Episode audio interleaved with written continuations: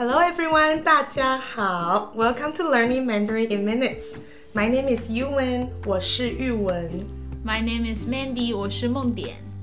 大家好，我是甜甜，I'm 甜甜。 In this episode, we're going to learn how to greet in Mandarin. First of all, we need to learn the word 好.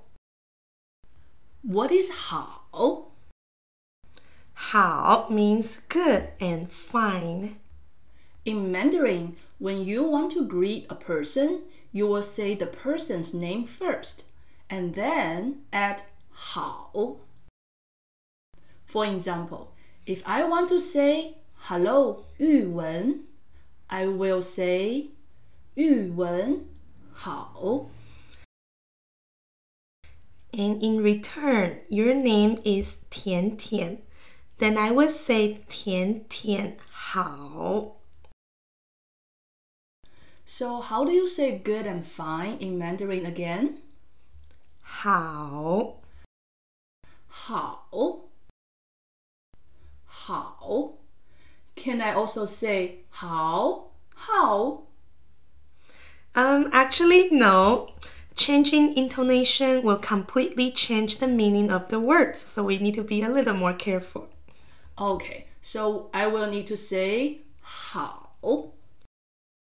Yes, 好. Sounds good. Let's have some more examples. We have a friend, Mandy. How do you say hello, Mandy? Mandy, how? By the way, is there any Chinese translation for the name Mandy? Yeah, we say Mandy 曼迪 in Mandarin. So you would greet Mandy, 曼迪好. But you can also just say Mandy 好. How about hello, Michael? Then I would say Michael 好. Or if in Mandarin, 麦克好.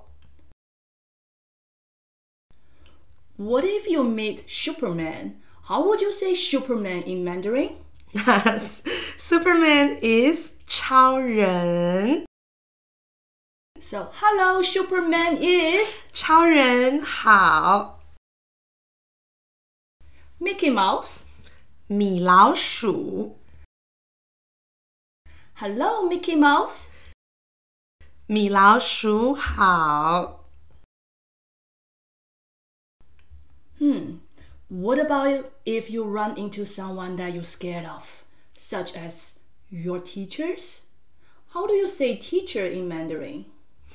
Teacher is 老师. So, hello, teacher. 老师好. Or even worse, when you meet your principal. What is principal in Mandarin?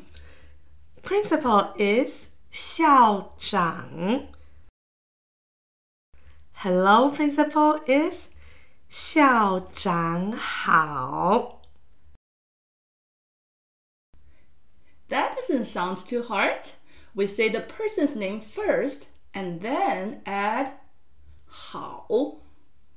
I guess my last question is what if we don't know the person's name or we just met the person the first time? How do we greet them? Then we can say 你好. Here, 你 means you. Okay, so just say 你好. Yes. When we go to grocery stores, restaurants, or make phone calls, we will start off by saying 你好 because we don't know their names. But if we know the people's names or titles, naturally we would greet them with their names and 好 or their titles and adding 好 at the end. Let's practice together one more time. 你好.你好.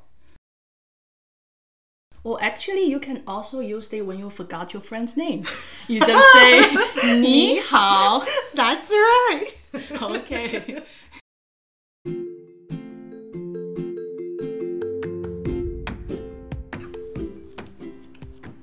We hope you enjoyed this episode.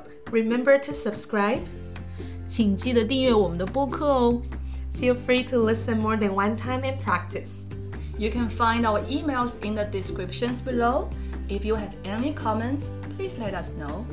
您可以在节目下方的描述栏里找到我们的联系方式，欢迎给我们评价以及反馈。Thank you. 谢谢再见。，Goodbye。